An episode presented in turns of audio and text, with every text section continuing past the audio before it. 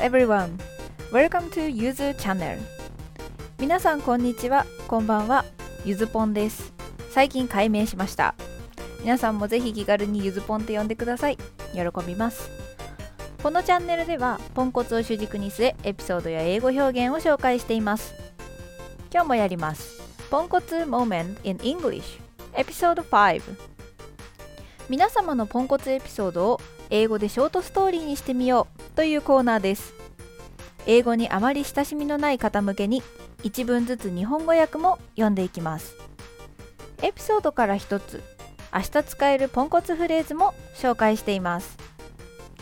今日のエピソードは、えー、あかりさんから提供していただきました。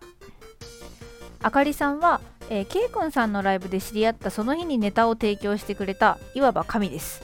ありがとうございます。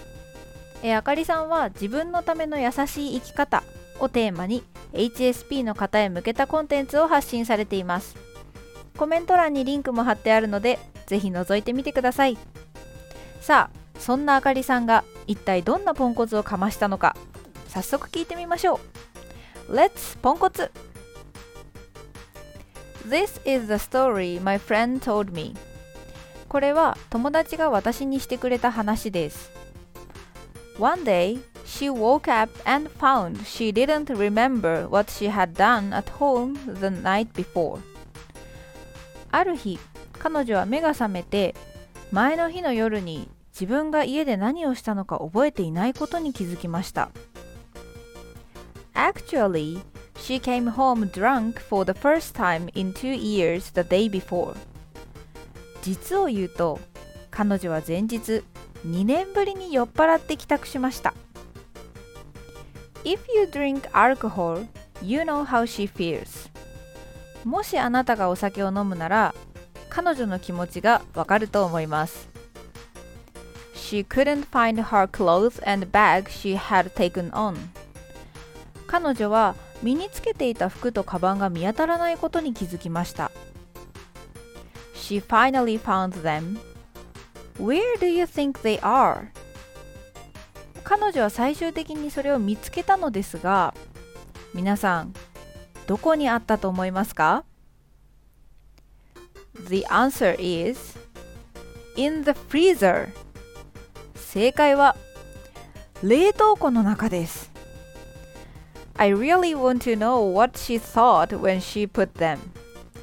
彼女がそれを入れた時に何を考えていたのかは本当に知りたいところです。はいということでいかがでしたでしょうか？なかなかのポンコツというか酔っ払いっぷりでしたねあかりさん。ネタの提供ありがとうございました。さて今日ご紹介するフレーズはこちら。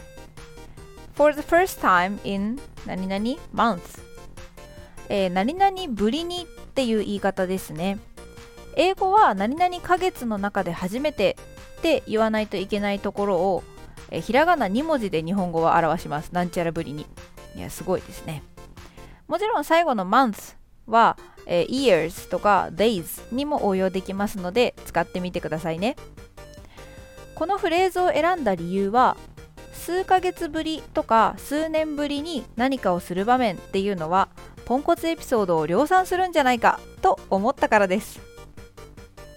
For example, When I played tennis for the first time in four years, I twisted my ankle. 4年ぶりにテニスしたら足くじいた。ほら、こんな感じで。ちなみに今の例文の最後の単語、ankle、足首は、あと絵がくっついたような発音から始めます。ankle です。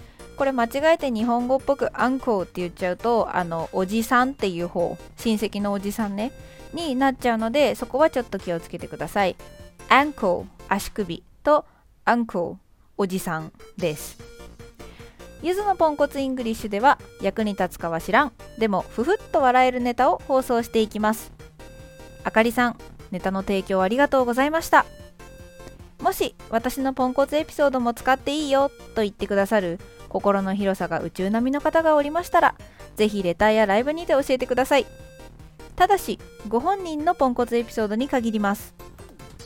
Thank you for listening. Have a nice day.